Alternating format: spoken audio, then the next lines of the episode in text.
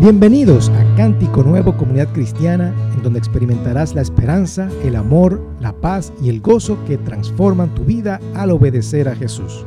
No importa dónde estés en tu caminar espiritual, eres bienvenido. Si tienes alguna pregunta sobre quiénes somos o lo que escuchas, puedes visitar cánticonuevord.org. Allí encontrarás la información necesaria para comunicarte con nosotros. Nos encantaría escucharte. Ahora, Espero que estas palabras sean de gran bendición para tu vida.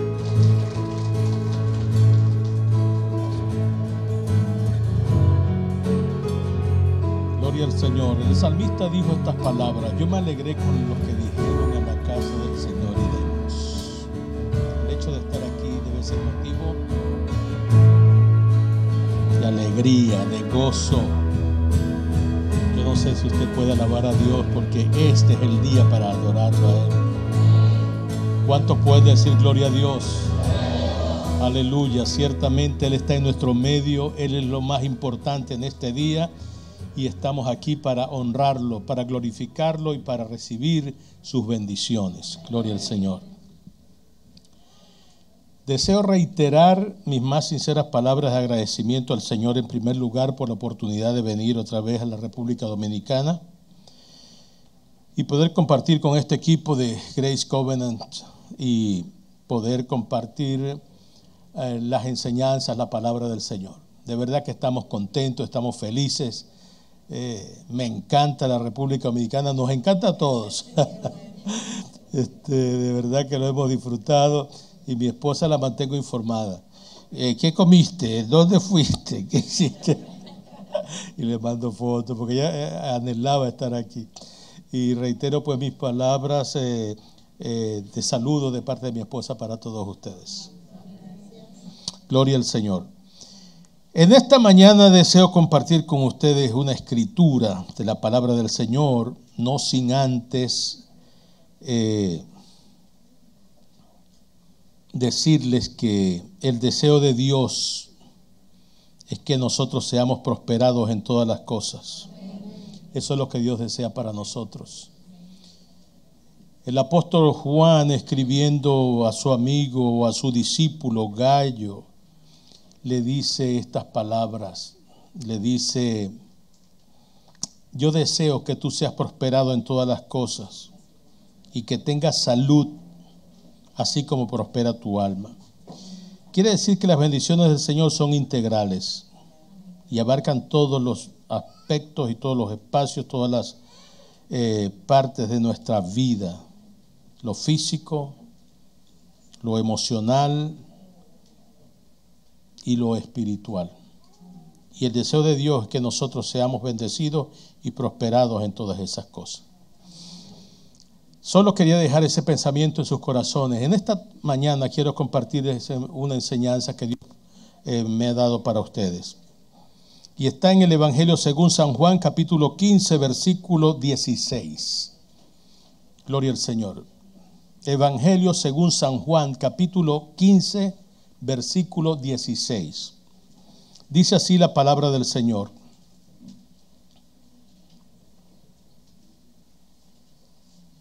No me elegisteis vosotros a mí, sino que yo os elegí a vosotros.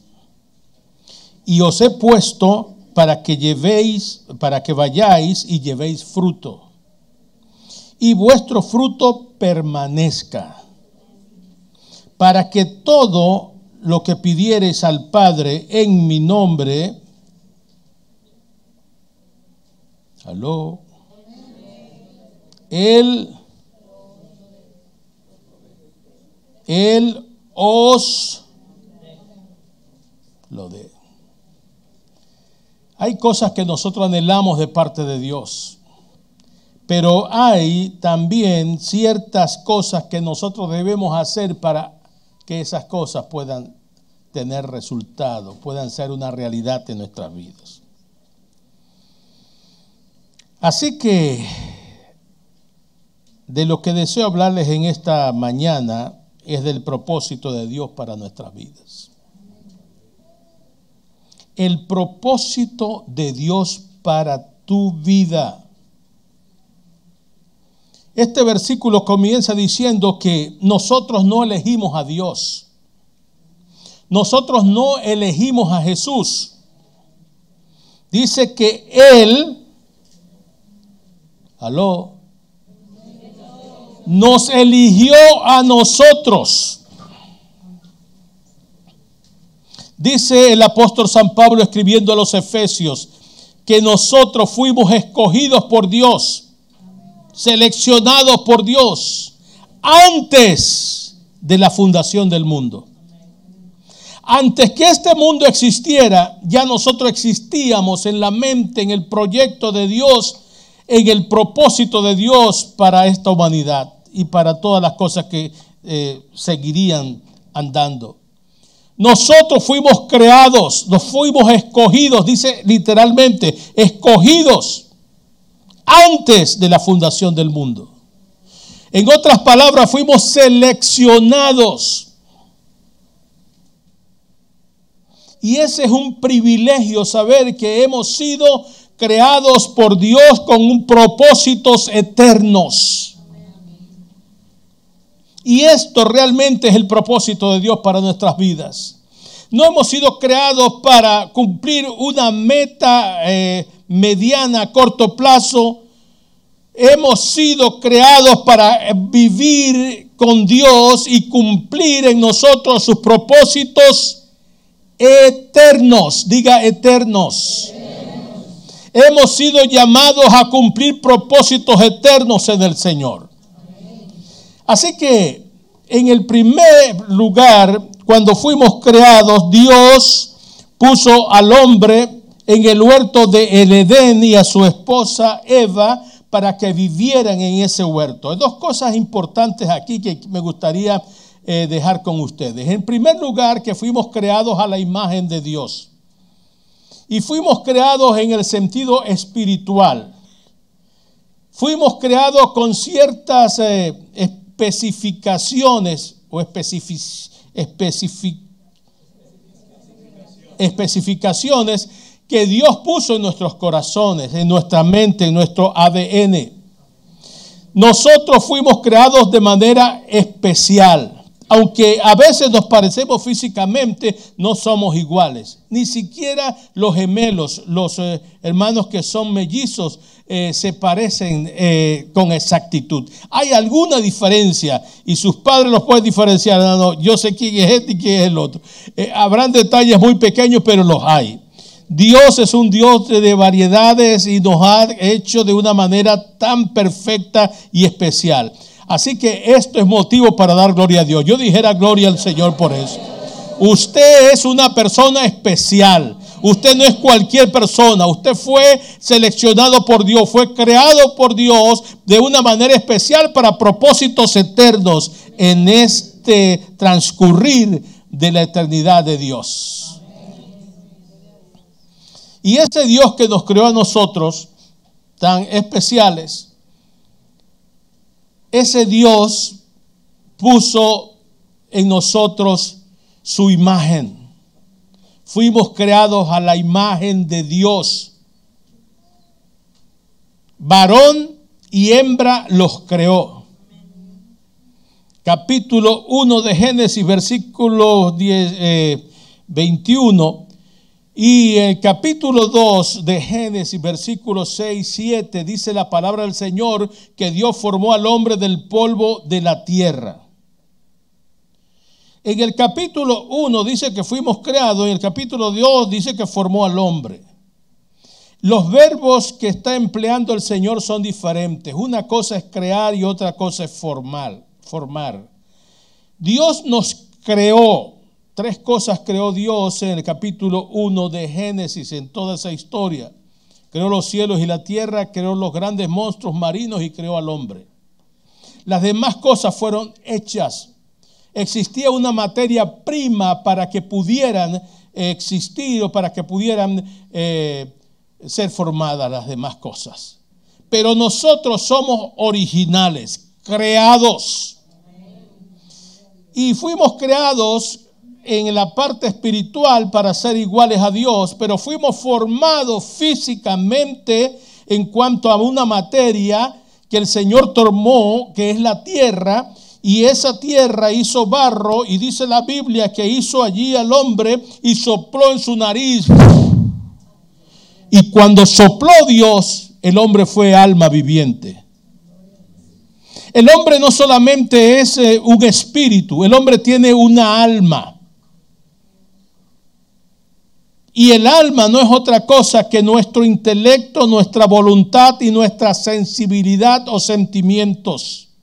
Eso lo puso Dios cuando sopló aliento de vida en ese muñeco de barro y dice que el hombre fue alma viviente, el hombre se pues, comenzó a mover, eh, se formaron tejidos, se formaron órganos, se formaron todo un sistema óseo y todas las cosas que nosotros tenemos y que son lo que ahora podemos representar. Fuimos creados pero en el capítulo 2 fuimos formados con propósito. Lo que Dios estaba buscando es que el hombre fuera compatible a este mundo sensorial, que el hombre fuera compatible a este mundo de los sentidos, que el hombre pudiera manejarse en esta esfera donde estamos ahora, en este planeta Tierra. Necesitábamos tocar, necesitábamos hacer algo, necesitábamos ver, necesitábamos oír, necesitábamos gustar, necesitábamos oler. Eso lo puso Dios en nosotros y ahora nosotros nosotros como almas vivientes caminamos en este mundo, nos movemos en este mundo, pero dentro de nosotros está la esencia real nuestra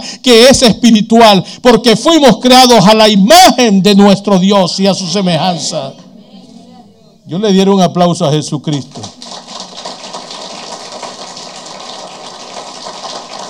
Fuimos creados para su honra y fuimos creados para su gloria. Sin embargo, hubo una tragedia terrible.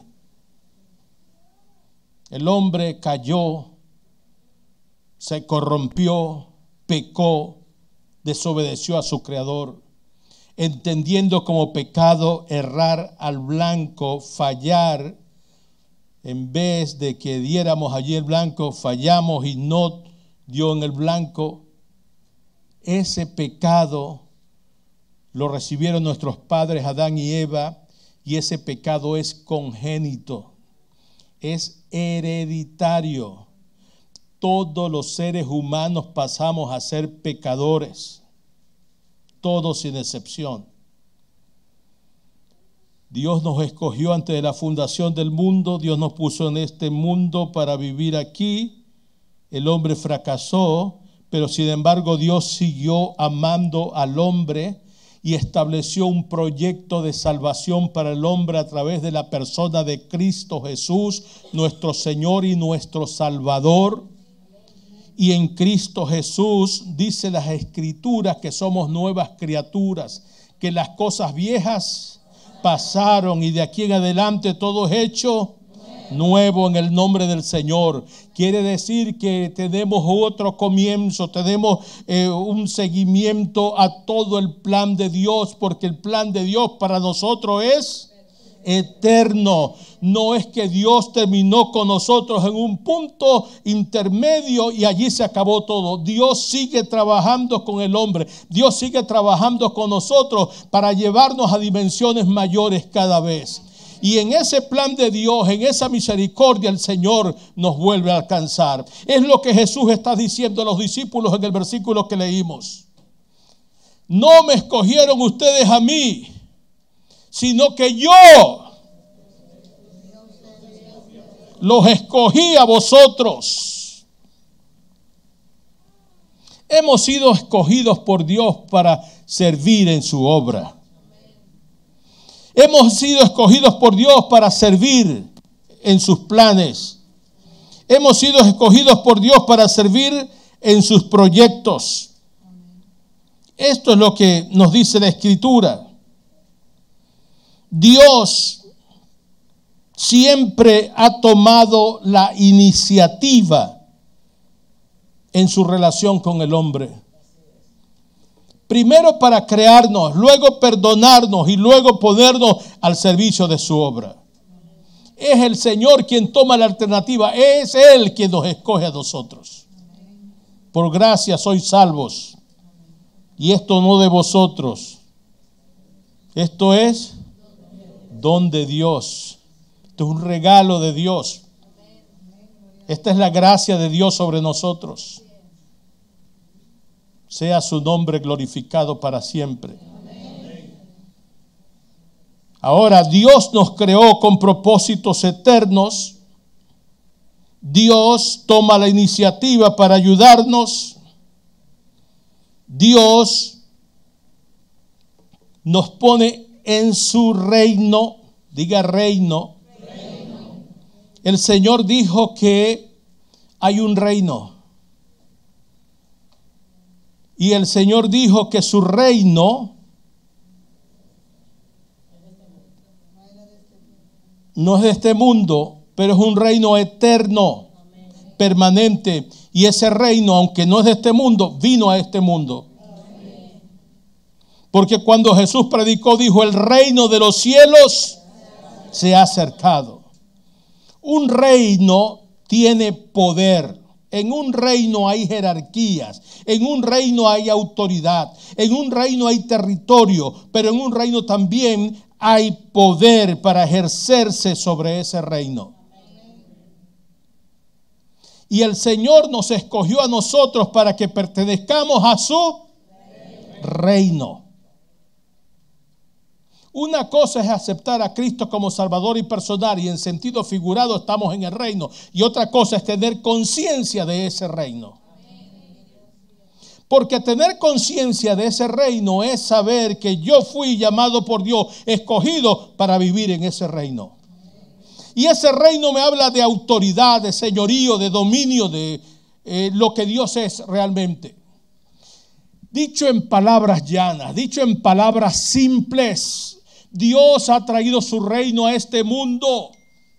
Dios se ha manifestado en este mundo. Gloria a su nombre. El Señor ha dicho, el hombre ha fallado, pues mi reino va con ellos. Estoy aquí ahora para ayudarlos, para bendecirlos. Pero tú tienes que tomar la determinación de pertenecer a ese reino. Escúchame bien. Tú eres salvo porque aceptaste a Cristo por misericordia, eres salvo. Dios te ha perdonado, pero Dios te escoge ahora para que tú seas parte de su reino. son dos cosas diferentes. Cuando hablamos de reino hablamos de compromiso.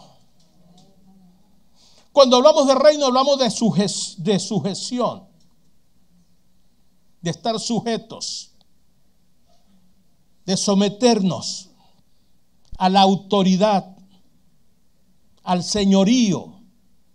Por eso es que decimos que Jesús es nuestro Señor. Mi Señor es mi dueño, mi amo. Yo no le puedo decir Señor a Jesús si no me someto a Él. Yo le digo Señor es porque Él manda mi vida, Él gobierna mi vida. Yo me he cedido voluntariamente a Él. No me obligó. Solo que Él me amó y me escogió para su reino. Y yo tengo dos opciones, negarme a ello o aceptar esto. El Señor ha dado la salvación a toda la humanidad. Pues tú tienes la opción de aceptarla o rechazarla. Pero debes tener claro que Él te escogió antes de la fundación del mundo. Tienes que tener claro que tú eres parte de este reino. Pero tú tienes que crear esa conciencia que yo pertenezco al reino. Y en ese reino se ejerce autoridad, se ejerce dominio, se ejerce señorío. Y nosotros como parte del reino somos llamados a tomar un liderazgo en el reino. Somos llamados a avanzar en el reino. Así como hay jerarquías espirituales, arcángeles, querubines, serafines, ángeles, principados, lo que fuera, tanto del lado eh, eh, de Dios como del lado del enemigo de Satanás, hay ciertas jerarquías. Pues nosotros tenemos que aprender también que en este reino, los que pertenecemos a él, podemos adquirir también jerarquías a mí no me convenció mucho, pero voy a, tratar de afinar las cosas para que podamos entenderlo mejor. Somos parte del reino. Pero en este reino hay jerarquías. Yo no he venido a este reino para solamente pertenecer a un reino. Yo he venido a este reino porque Dios me escogió para estar en su reino, para crecer en su reino, para avanzar en su reino y para ejercer autoridad y dominio en el reino.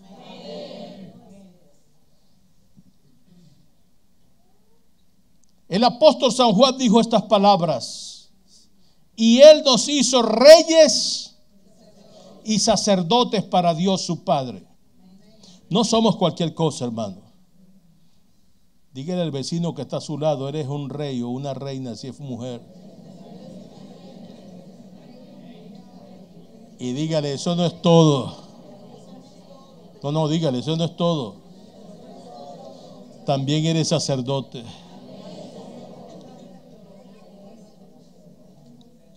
Un rey tiene autoridad y dominio material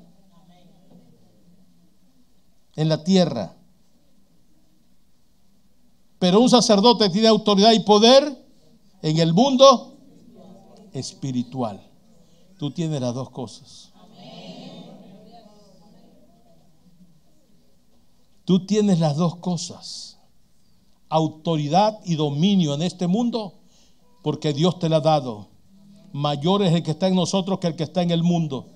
Todo lo puedo en Cristo que me fortalece. No hay diablo que pueda perturbar mi paz y mi tranquilidad. Soy llamado a vencer, soy llamado a prosperar, estoy llamado a tener buenos negocios, estoy llamado a tener buenos trabajos, estoy llamado a tener buenos ascensos, estoy llamado a triunfar en esta vida. Soy más que vencedor en el nombre de Jesús.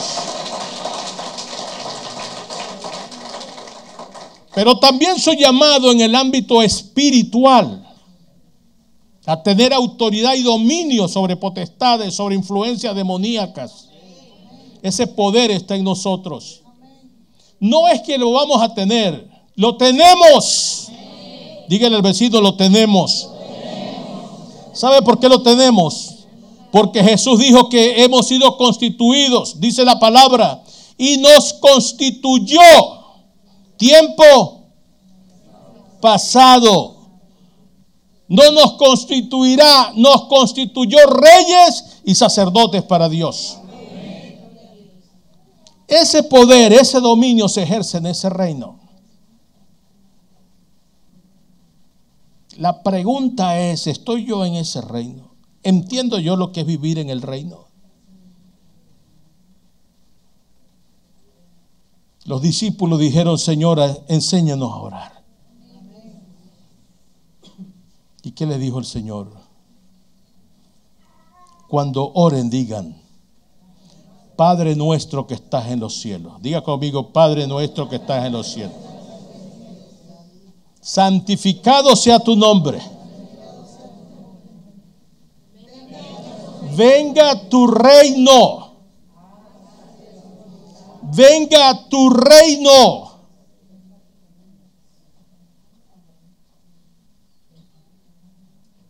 Ese reino hay que anhelarlo. Ese reino hay que buscarlo. En ese reino es donde vamos nosotros a pasar nuestra vida por esta tierra después de conocer a Jesús entendiendo lo que es autoridad, entendiendo lo que es sumisión, entendiendo lo que es vivir realmente en la voluntad del Señor.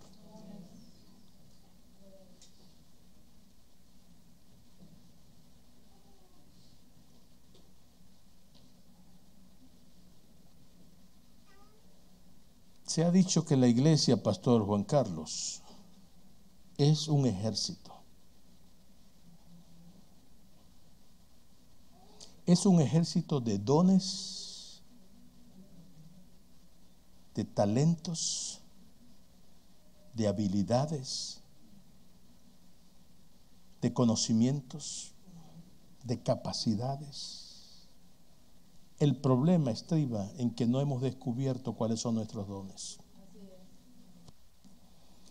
Y mucho menos ponerlos en práctica. Porque lo primero que debo hacer es descubrirlos.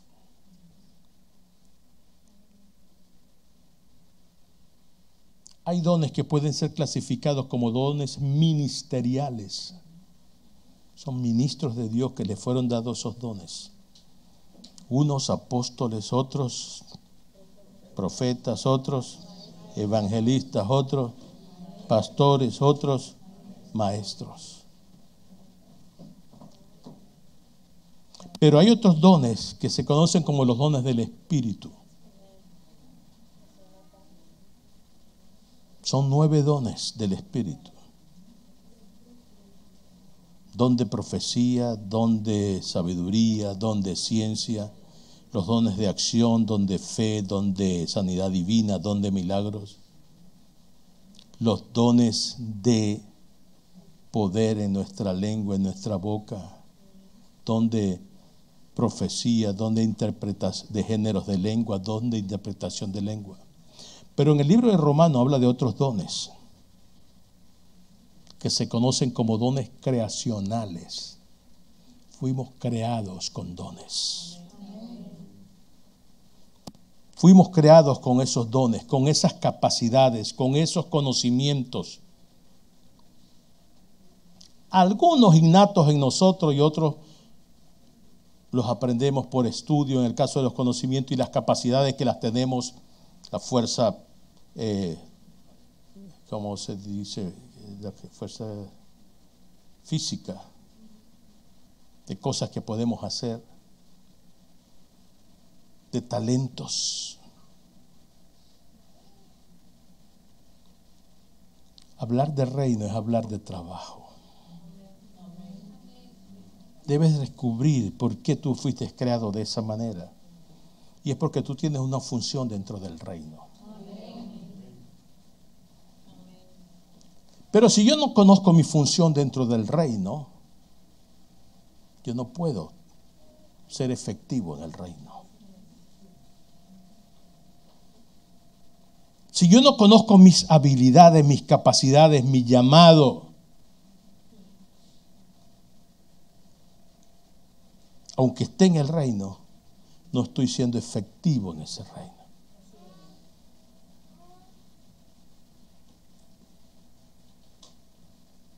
Hay una parábola que el Señor habló de los talentos. Y dice que a uno dio cinco talentos a otro dio dos talentos y a otro dio un talento. Y esa parábola, el Señor dijo que es como el reino de los cielos. Es como ilustrando ese reino. Que un hombre dio sus talentos y se fue lejos. Pero un día vino a pedir cuentas. Pedir cuentas.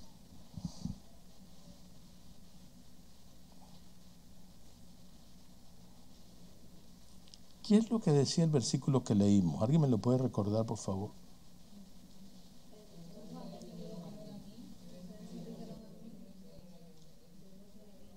¿Alguien lo pudiera leer? Eh, capítulo 16 de Juan, capítulo 15 de Juan, versículo 16.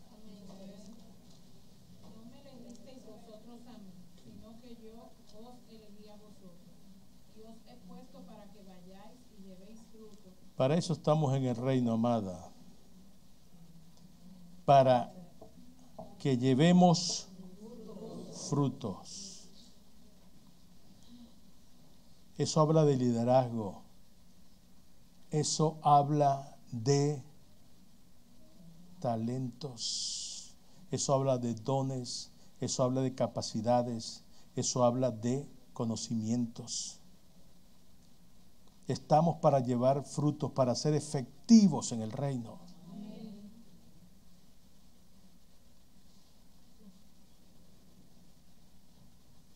¿Qué más dice esa escritura?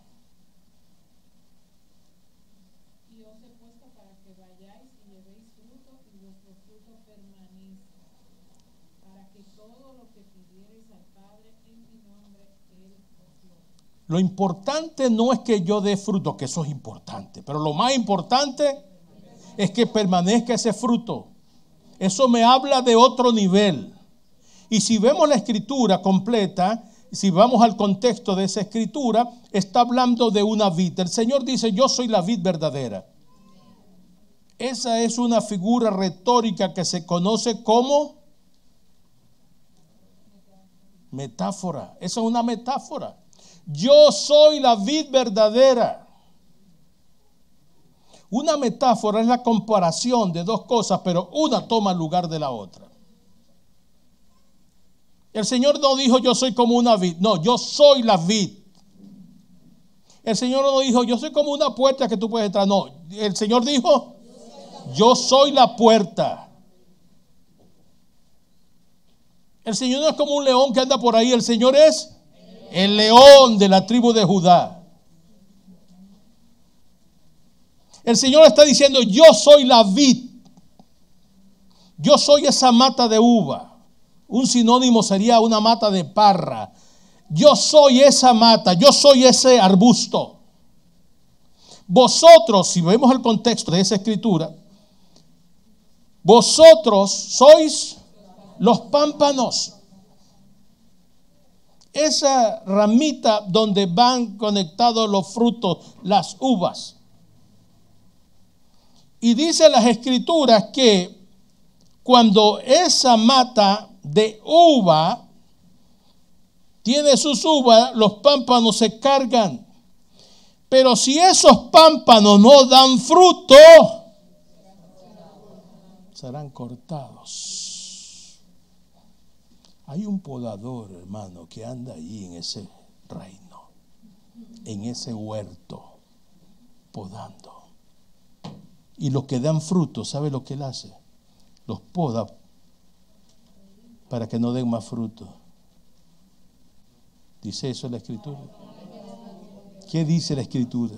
Los poda para que den más fruto. Yo no sé si usted me está entendiendo en esta mañana. Estamos llamados a dar frutos, estamos llamados a estar en el reino de Dios para servir, estamos llamados en el reino de Dios para tomar participación en él. No estamos llamados solamente porque fuimos salvos y sentarnos en la iglesia, que es bueno venir a escuchar la palabra y adorar a Dios, pero tenemos cosas mayores que hacer porque nuestro llamado es eterno. Fuimos salvados para pertenecer a un reino, para servir en ese reino a nuestro Dios. Gloria a su nombre para siempre. A eso estamos llamados nosotros.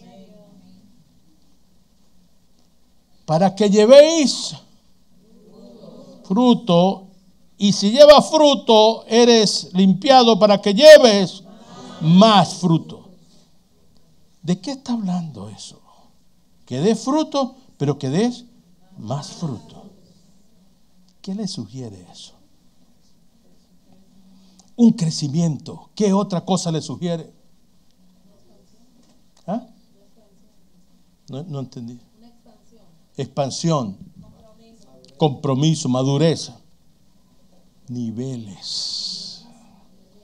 Esos son niveles. Dios no te llamó a estar estático. 20 años sentado en la iglesia, hermano. Y a lo mejor cumple una función dentro de la iglesia. Pero Dios te llamó a ir más arriba de eso. Eso es liderazgo. El liderazgo es necesario en todos los ámbitos del mundo. En la familia debes ejercer un liderazgo. No para mandar a tu esposa y, someterla y con machismo y todo, o viceversa, la esposa a la esposa. No. Estamos llamados a complementarnos unos a otros, pero alguien tiene que tomar el liderazgo en esa familia.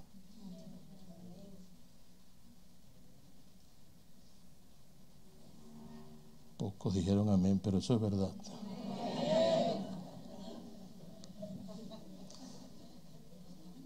Alguien tiene que tomar el liderazgo y ese es el hombre que está llamado a tomar un liderazgo. No hay cosa que afecte positivamente más a una mujer que sentirse amada por ese hombre y sentirse protegida, saber que tiene un líder allí en su casa. yo fuera mujer, dijera, ve y tuviera, gloria a Dios, aleluya.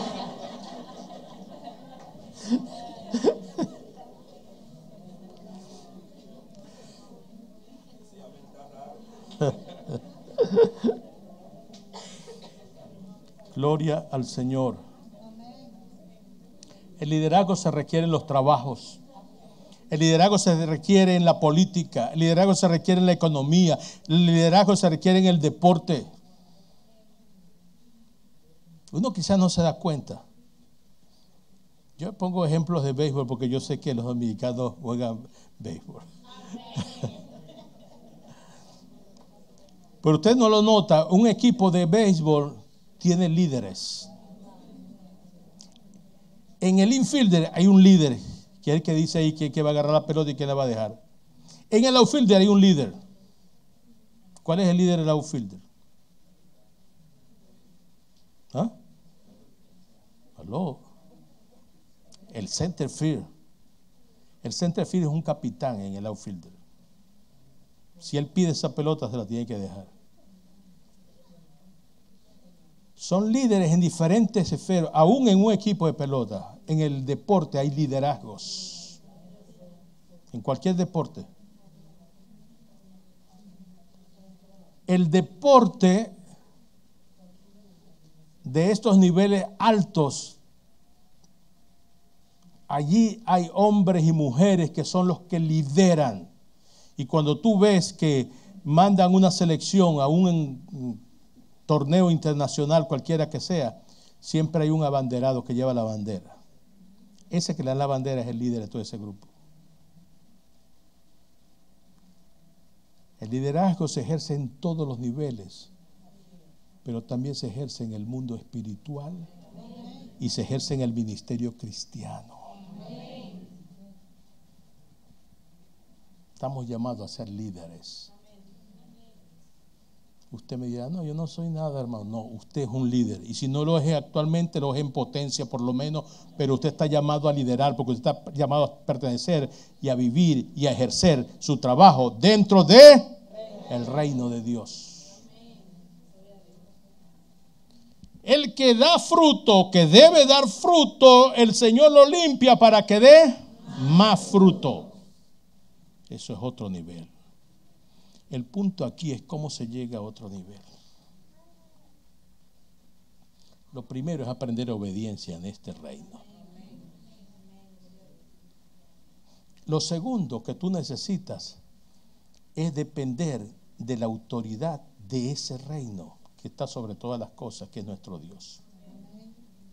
Por mucho éxito que yo tenga en mi ministerio cristiano, sea cualquiera, pastor, predicador, eh, qué, sé yo, un líder en la iglesia local, yo debo saber que toda la honra y toda la gloria le pertenece a mi Señor.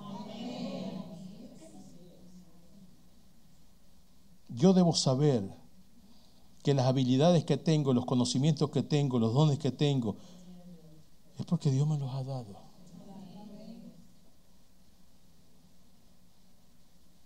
Y si algo debo hacer como cristiano es mantenerme humilde delante de ese Padre Celestial y dependiendo de Él.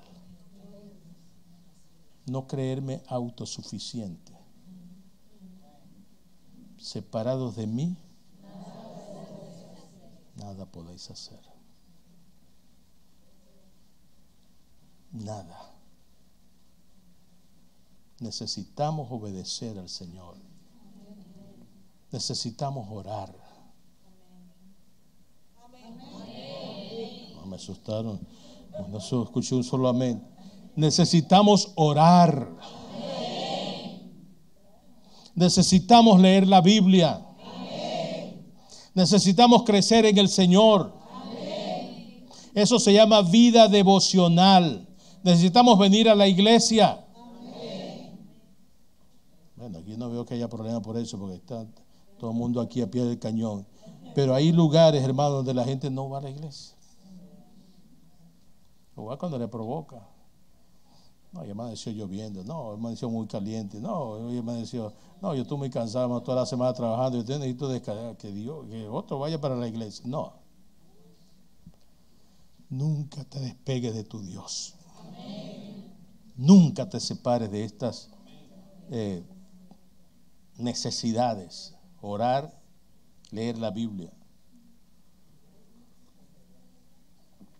Porque después de todo eso es lo que te va a dar el crecimiento, que tú puedas avanzar en tu vida cristiana.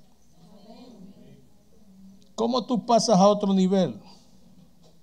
Humildad, oración, depender de tu Dios y dejar que sea Dios el que te te promueva.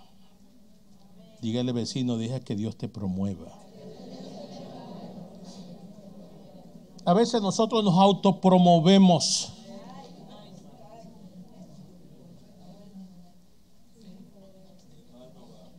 Porque creemos que según las cualidades nuestras yo merezco estar en tal o cual lugar. Punto.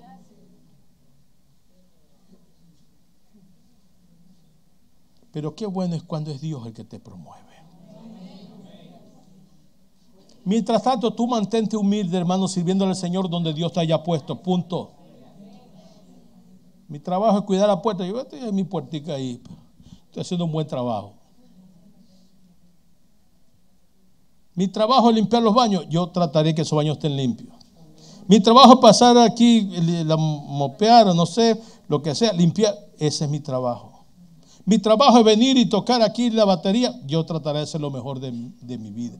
Mi trabajo es tocar el teclado. Yo haré lo mejor de mi vida. Mi trabajo es eh, eh, tocar la guitarra. Yo trataré de hacer lo mejor que yo pueda. Mi trabajo es cantar. Yo trataré de ensayar. Yo trataré de hacer lo mejor para el Señor. Porque allí me puso Dios.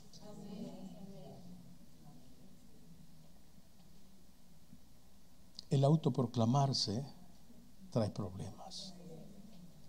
¿Sabes por qué? Porque si tú no diste fruto en el lugar que tú estabas, ¿cómo se te va a promover para que dé más fruto si tú no has dado fruto?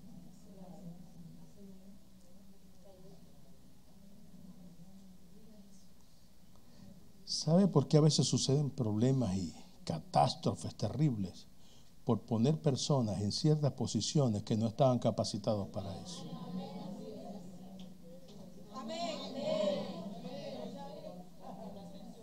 Este es el problema. Estamos hablando de ministerio, estamos hablando de servicio, estamos hablando de servir al Señor en la asamblea local o en cualquier otro nivel, pero nosotros necesitamos estar en un orden dentro de ese reino de autoridad donde hay señorío, donde hay dominio, donde hay eh, que sujetarse, donde yo estoy sobre otros, pero otros están sobre mí. Yo tengo que aprender eso. yo sí, yo soy mejor que este pastor. Yo, puedo predicar mejor que el pastor. Yo, yo debería ser pastor de esta iglesia. Y ahí vienen los problemas. Entonces comienzan conflictos, dificultades. Hay lugares donde hay tantas divisiones en las iglesias, hay un grupo por acá, otro grupo por allá, y es un desastre. La iglesia nunca avanza así, porque la gente nunca ha entendido lo que es el reino de Dios. Ellos creen que eso es el reino de ellos. Este es el reino del Señor. Gloria a su nombre. Este es el reino de Dios.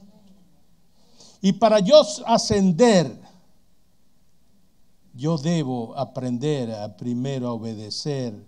Yo debo aprender a no desprenderme de el Padre. Jesús dijo, yo soy la vid. Vosotros sois pampa. ¿Qué pasaría si el pámpano se desprende de la vid? Puede. Hermano, por nada del mundo te desprendes de eso. Y la manera de mantenerte conectado es oración, lectura de la palabra, venir a la iglesia, crecer en el Señor, avanzar, sujetarte, aprender y dejar que Dios te promueva. Porque en este reino hay promoción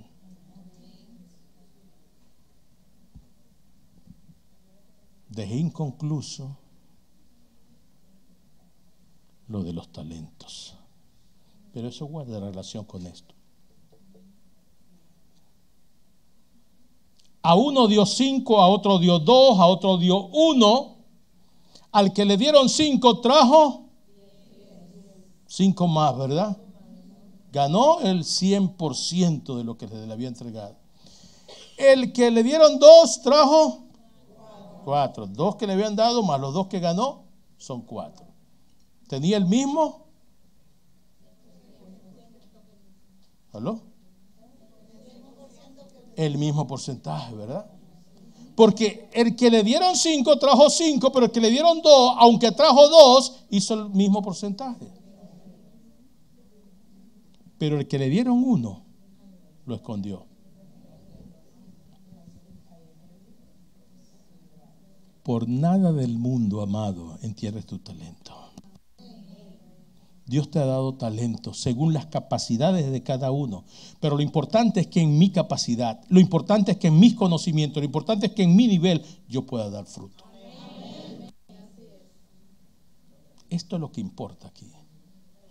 Ahora, el Señor no dio los talentos y vino después para eh, solamente condenar a la gente. No, ¿para qué vino el Señor? Vino para recompensarlos. Dígale al vecino, es para recompensar.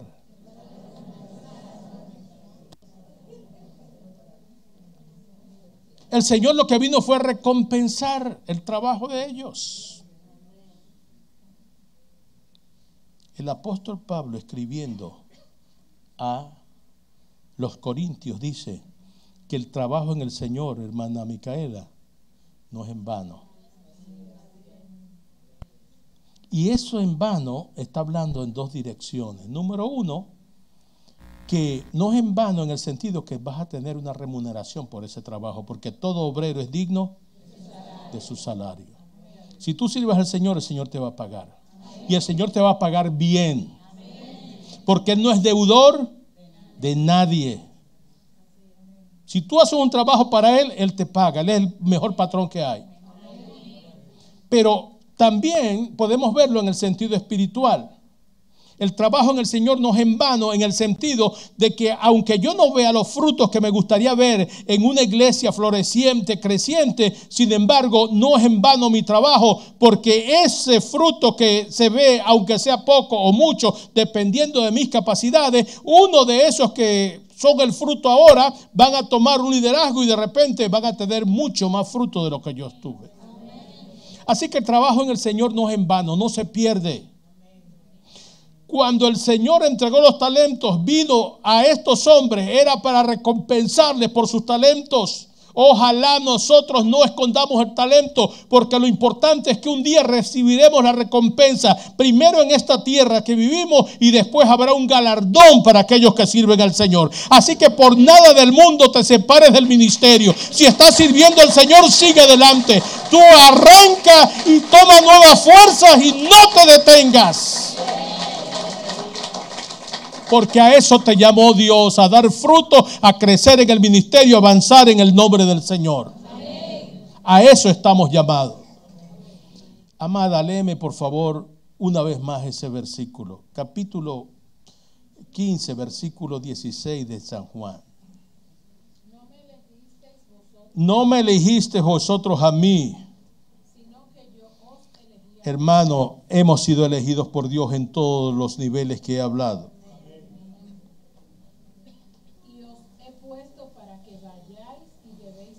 Llevéis fruto. Permanezcan.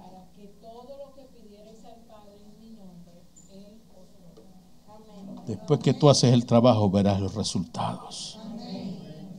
Nosotros a veces queremos ver resultados, tener bendiciones del Señor sin ninguna, sin ningún trabajo, sin ninguna acción, sin haber hecho nada. Joven que estás aquí, hermano que estás aquí, hermana que estás acá. Dios no te ha traído a la iglesia para que te permanezcas en un banco o una silla toda tu vida. Dios te ha traído aquí para que tú crezcas, para que tú des fruto, para que conozcas el reino de Dios, para que entres a ese reino, que seas bendecido en ese reino, pero que a la misma vez tú puedas bendecir a otros desde la perspectiva de ese reino. Dios te llamó para que sirvas en su obra. Este es el plan de Dios. ¿Cuál es nuestro tema hoy? El propósito de Dios para tu vida es salvarte, pero que tú puedas conocer su reino y desde su reino seguir trabajando para que el Evangelio de Cristo siga desarrollándose y podamos seguir ganando almas para el reino de los cielos. Esa es la razón por la cual Dios nos ha llamado. Ponte de pie y dale fuerte aplauso a Jesús. Gloria a su nombre para siempre. Diga gloria a Dios. Bendecimos a Cristo. Le damos gracias por la vida, por la paz. Yo quiero orar por todas aquellas personas que tienen algún trabajo dentro de la iglesia. No importa cuál sea tu trabajo, no importa qué estás haciendo, no importa que te llamó Dios. Yo quiero orar por ti, que Dios te dé nuevas fuerzas en este día y que tú puedas entender hoy que hay dones, hay talentos que están en ti y que Dios los puso es para que tú funciones en este reino. Aquellos que tienen algún trabajo dentro de la iglesia, vengan aquí al frente. Necesito hacer una oración por su vida. Si trabajas con los jóvenes, si trabajas con adultos, si trabajas con niños, si haces alguna labor dentro de la iglesia, sea administrativa o de ministerial, eh, cualquiera sea, pues Dios eh, está aquí para impartirte nueva fuerza. Yo entiendo que a veces podemos cansarnos. Yo entiendo que a veces nos desanimamos. Yo entiendo que a veces no tenemos la misma energía y el mismo deseo eh, para servir al Señor. Pero déjame decirte que el Señor que te llamó a ti fue el mismo que dijo que estaría con nosotros que estaría con nosotros todos los días, que estaría con nosotros todos los días, hasta el fin del mundo. El Dios que te ha llamado está contigo. El Dios que te ha llamado es porque Él te seleccionó con un propósito eterno. El Dios que te ha llamado es porque Él conoce tu corazón. Él nos escogió antes de la fundación del mundo. No me elegiste vosotros a mí, sino que yo os elegí a vosotros para que llevéis fruto, para que ese fruto permanezca. Estás llamado a servir en el reino y estás llamado a ascender en el reino, estás llamado a ser promovido en el reino, estás llamado a ir a otro nivel en el reino. Aquí está el Señor para darte fuerzas para que sigas trabajando en su reino. Levanta tus manos, cierra tus ojos, Padre, en el nombre de Jesús. Te doy gracias por cada vida representada aquí en esta mañana. Tú conoces el corazón de este liderazgo, Padre. Tú conoces el corazón de los que sirven en tu obra. Yo entiendo por tu palabra, mi Dios, que nos llamaste con propósitos eternos. Que hay razones por las cuales estamos aquí. Primero conocerte a ti como Señor y Salvador, pero también, Señor, que podamos ser instrumentos en tus manos para servir en tu obra. Padre, hay hombres y mujeres aquí que han sido llamados que sirven dentro del contexto de la iglesia local, de la asamblea local. Pero entiendo también, Señor, que como humanos pasamos por debilidades, pasamos por momentos de desánimo, pasamos por tentaciones, pasamos por eh, crisis, pasamos por problemas de salud, pasamos por cualquier situación que se es interpone en el trabajo, en el propósito para el cual fuimos llamados. Yo vengo, Padre amado, contra todo poder del diablo en el nombre de Jesús. Yo tomo la autoridad que tu palabra me confiere y reprendo toda malicia espiritual Hecho fuera todo espíritu de desánimo, Hecho fuera todo espíritu de enfermedad, Hecho fuera todo espíritu de conformismo. En el nombre de Jesús, yo bendigo la iglesia, Padre amado. Bendigo tu obra a los hombres y mujeres que trabajan con niños, con jóvenes, con adultos, con mujeres, con hombres. En el nombre de Jesús. Declaro nuevas fuerzas para sus vidas. Declaro una unción fresca, Padre, de tu Espíritu. Sopla, Espíritu Santo. Sopla, sopla. Oh Jesús amado, conforta cada corazón ahora, toca. Habla cada vida, Señor, en lo más profundo de su ser. Renueva, mi Señor. Aleluya. Limpia esos pámpanos para que den más frutos. Y si alguien no los está dando, que comiencen a darlos, Señor.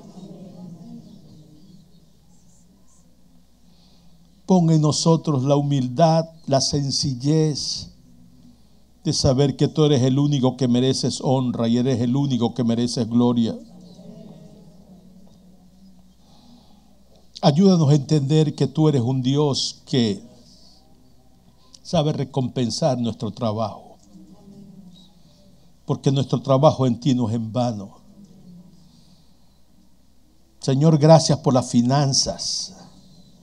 Gracias por la familia. Gracias, Señor, por las oportunidades de poder servir en tu reino. Gracias por el privilegio de haberte conocido. Gracias por el privilegio de saber que somos tus hijos. Gracias, Señor, porque somos tuyos y porque tú eres nuestro.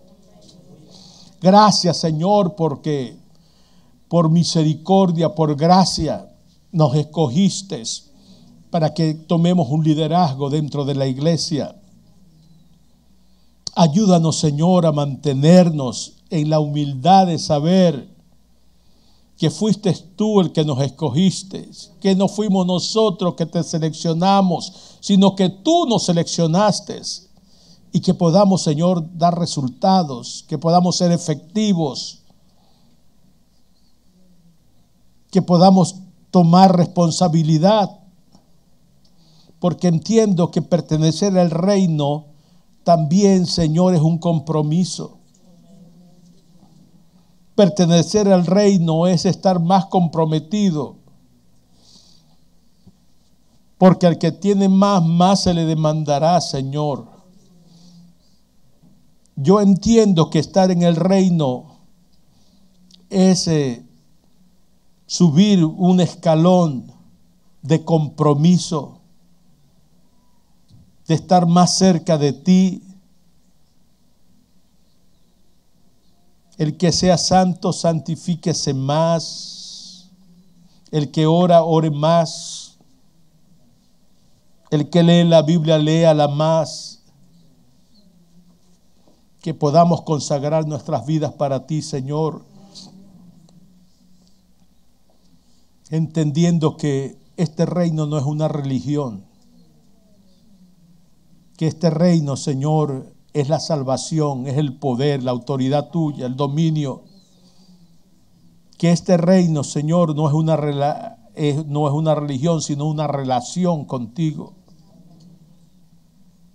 De amarte, de conocerte, de crecer en ti. Para cumplir los propósitos eternos que tú tienes para cada uno de nosotros. Si hay alguien aquí enfermo, levante su mano, no importa qué enfermedad tenga. La Biblia dice que el Señor es nuestro sanador. Yo vengo contra todo espíritu de enfermedad, cualquiera sea su nombre. Enfermedades a nivel de la columna, a nivel del hígado, a nivel de cualquier órgano del cuerpo, a nivel de la vista, a nivel de la audición, órganos internos, cualquier situación tomo la autoridad que la palabra de Dios me confiere y reprendo todo espíritu de enfermedad. En el nombre de Jesús, ordeno que salga de ese cuerpo y que hoy mismo tú seas sanado. Que a partir de este momento tú puedas comprobar que fuiste curado por Cristo. Tu palabra dice, Padre, que lo que pidamos al Padre en tu nombre creyendo lo recibiremos. Por lo tanto, yo he orado creyendo esa palabra. Si tú estabas enfermo, dale gracias a Dios y dile gracias porque he sido sanado. No, no, pero créelo, dile gracias porque he sido sanado.